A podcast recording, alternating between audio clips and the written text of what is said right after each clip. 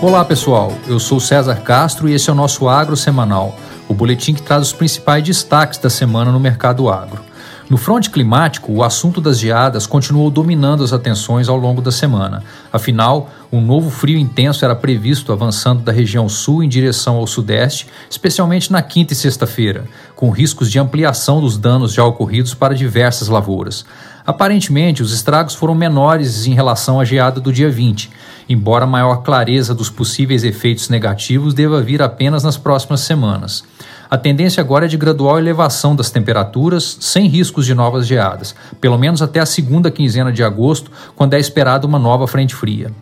Embora ainda de difícil quantificação, ficou mais claro nessa semana os estragos ocorridos nas lavouras de café em função da geada do dia 20 no sul de Minas, Cerrado Mineiro, Alta e Baixa Mogiana e no Paraná. Certamente, o potencial de produção de café para o próximo ano foi bastante comprometido, amplificando os estragos da seca intensa que marcou todo o primeiro semestre. Além do café, os impactos também foram sentidos na citricultura, cana-de-açúcar, o milho safrinha mais tardio,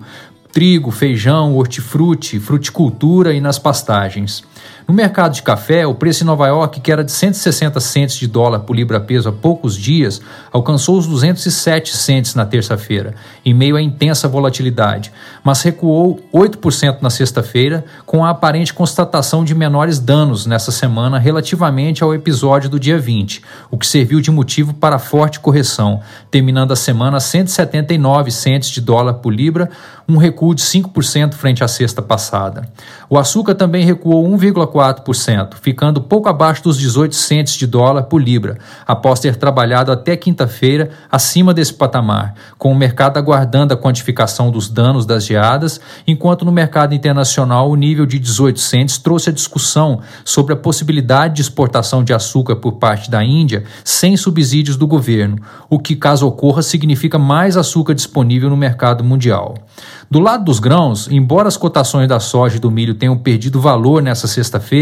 a reboque das previsões de chuva em partes do cinturão de produção dos Estados Unidos, caso dos estados de Dakota do Sul, Minnesota e Iowa, e com as temperaturas mais amenas, no comparativo semanal, os preços do milho de primeiro vencimento ficaram estáveis em Chicago, enquanto os da soja apresentaram ligeira alta de 1%. No balanço de altos e baixos da semana, acabou prevalecendo no mercado da oleaginosa a preocupação com a produção de óleo de canola no Canadá e o consequente impacto nas cotações do óleo de soja. No Brasil, os preços do milho voltaram a subir no spot, mas os contratos futuros cederam um pouco, o que parece refletir o fluxo de notícias mais recorrente de importação de milho e também a possibilidade de redirecionamento das exportações para o mercado doméstico. A cotação na B3 do contrato de setembro de 21, por exemplo, fechou a semana a R$ 99,38 por saca, queda de 2,5% na semana. Com relação ao trigo, a preocupação com possíveis danos das geadas deriva do fato de que 28% da área plantada no Paraná está em fase altamente sensível às baixas temperaturas, com possíveis danos devendo ser bem, mais bem percebidos nas próximas semanas.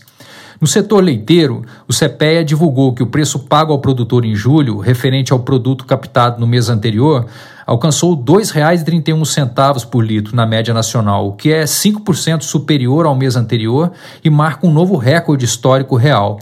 Apesar do aumento sazonal da produção na região sul, a competição dos laticínios na compra se intensificou, o que, juntamente dos elevados custos de produção aos produtores, tem limitado a oferta e isso justifica a alta. No mercado do boi gordo, os frigoríficos têm conseguido alongar as escalas de abate, embora os preços tenham se mantido relativamente firmes, com o indicador CPEA próximo dos 317 reais por arroba, em meio aos efeitos das geadas. O mês foi de boas exportações e oferta restrita, o que se reflete na firmeza do mercado físico. Já a curva futura subiu um pouco mais, com o vencimento em outubro, fechando a semana ao redor dos 325 reais por arroba, enquanto as carcaças tiveram leve desvalorização no atacado, com relatos de dificuldades no escoamento de carne bovina também no varejo.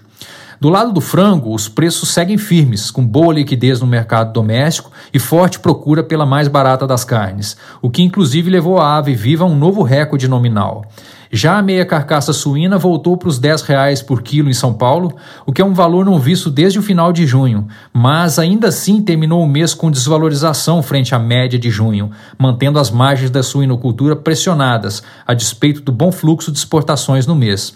Para terminar, o USDA informou a ocorrência do primeiro foco de peste suína africana nas Américas, relatado na República Dominicana, o que acendeu alerta no setor produtivo no Brasil, no sentido de intensificar os cuidados preventivos contra a grave enfermidade que impactou enormemente a suinocultura chinesa. Bom, por hoje é isso, pessoal. Bom final de semana a todos e até a próxima sexta.